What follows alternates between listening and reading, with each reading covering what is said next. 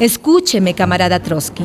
Con castigos y vigilancia, con miedo, los soviets irán muriendo poco a poco.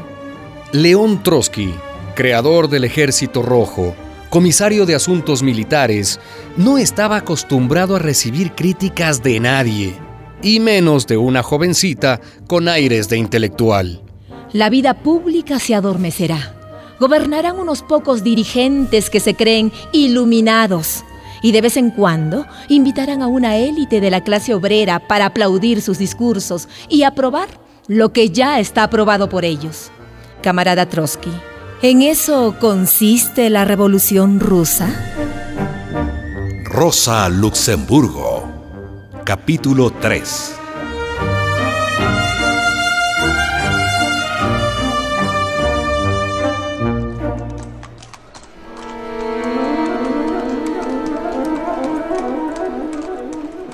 En aquellos finales del siglo XIX, la socialdemocracia alemana era el gran partido de los trabajadores. Buscaban la superación del capitalismo y la creación de una sociedad socialista. Mientras los rusos y polacos trataban de juntar un puñado de hombres y organizarlos, la socialdemocracia alemana contaba con 100.000 afiliados.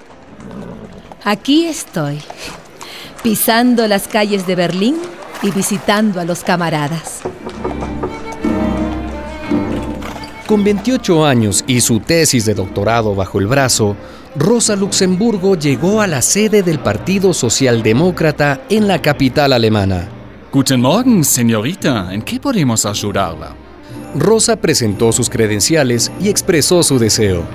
Quiero trabajar con ustedes. Pues aquí tiene el manual de nuestro partido, la estructura, las reglas. Estúdielo y vuelva otro día. Otro día fue el siguiente día. He leído el manual y lo acepto. Pase, Fräulein. Voy a presentarle a unos compañeros. Rosa conoció a August Bebel, presidente del partido, a Karl Kautsky, jefe de redacción de la revista Nueva Era, a Edward Bernstein, el gran teórico discípulo de Engels. Algunos recordaban su fogosa intervención en el Congreso de Zúrich. Así que la polaquita quiere militar en nuestro partido. Señor, tengo nacionalidad alemana. Muy bien, muy bien. Se me ocurre, ¿verdad, camaradas? Esta jovencita puede incorporarse a la sección femenina. ¿Y por qué a la sección femenina? Naturalmente porque usted es mujer. Ajá. ¿Acaso la política viste pantalones? Señorita, la sección femenina es un gran desafío. Lo sé. Usted podría ayudar a nuestra camarada Clara Setkin en la lucha por el voto de las mujeres. Respeto y admiro a Clara Setkin, pero eso no es lo mío. ¿Y qué es lo suyo entonces? Lo mismo que ustedes. Luchar por un mundo más justo para todos, mujeres y hombres. Mm, en Polonia son tan aguerridas las mujeres. Más de lo que usted se imagina, Herr Bebel. Pues en este caso, la vamos a registrar en el directorio del partido. Muchas gracias. Y le vamos a encomendar una misión bastante arriesgada. ¿Así? Usted se hará cargo de la propaganda entre los mineros de la Alta Silesia. Ah. ¿Sabe dónde queda eso? Sí. Y me imagino que ningún funcionario del partido ha querido encargarse de esa región tan alejada y tan miserable. Ahorres esos juicios. En fin, ¿acepta o no acepta?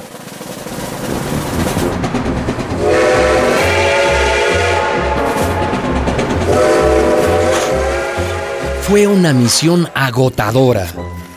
Pero la mayoría de los trabajadores de la Alta Silesia hablaban polaco, así que Rosa pudo entenderse muy bien con ellos, tanto que no querían que se marchara y la despidieron con flores y abrazos.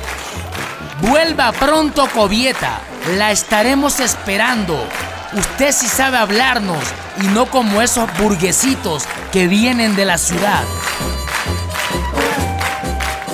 De ahí en adelante, Rosa Luxemburgo trabajó sin tregua para el partido.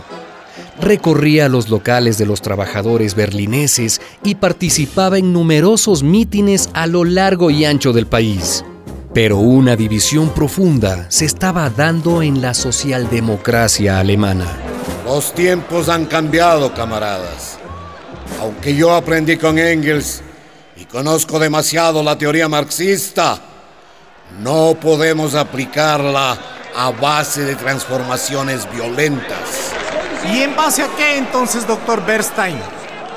Lo dicen nuestras abuelas, que gorrión en mano es mejor que paloma en tejado. Nuestro partido ha conseguido muchas reformas favorables a los trabajadores. Hablemos entonces de reforma social y no de revolución. Paso a paso, sin saltos bruscos, llegaremos al socialismo. Eso es revisionismo, camarada. Y lo suyo es una temeridad. Nuestro partido tiene que ser un partido reformista democrático. Rosa, Rosa, ¿y usted qué piensa de esto? Que este Bernstein nos está traicionando. Con su permiso, doctor Bernstein. Sí. Nosotros no somos gorriones ni palomas. Somos águilas. Y las águilas vuelan a cielo abierto. No se posan en los tejados.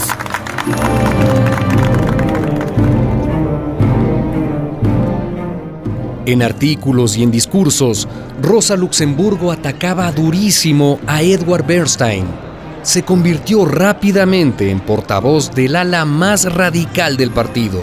A ver, díganme, ¿dónde quedó el idealismo y el entusiasmo revolucionario de la socialdemocracia alemana? Díganme. El socialismo no es precisamente un asunto de cuchillo y tenedor, ¿verdad? Es una nueva concepción del mundo. Es un cambio de mundo. ¿Y qué propones, Rosa?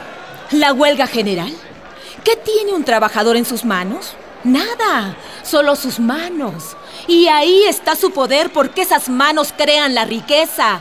Huelga de manos, compañeros. Huelga de masas hasta que el mundo viejo se derrumbe. Esta polaca se está pasando de la raya. Lo peor es que cuenta con el apoyo de los dirigentes.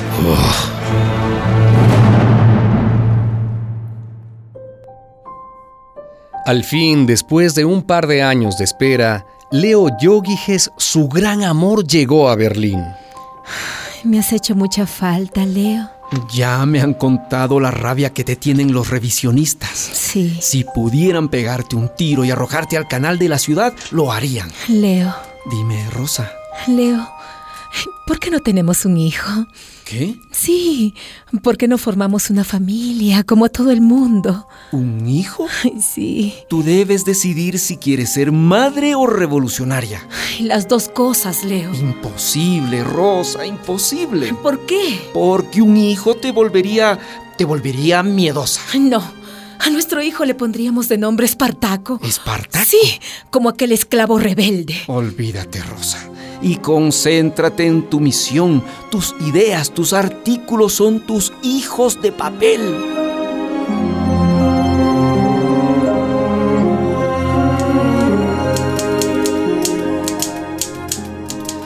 Rosa comenzó a escribir para la revista más importante del partido, Nueva Era. Enviaba sus artículos a periódicos de toda Europa. En uno de ellos insultó al emperador alemán.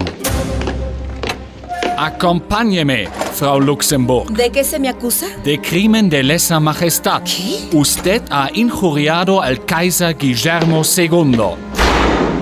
En 1904 fue su primera detención. Fue condenada a dos meses de cárcel. Al año siguiente, y por motivos similares, Acompáñeme. ¿De qué se me acusa ahora? De promover la lucha de clases.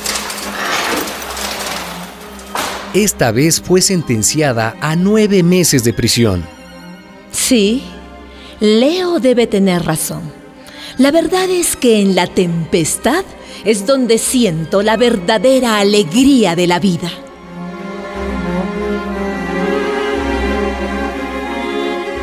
Una producción de la Fundación Rosa Luxemburg y radialistas apasionadas y apasionados.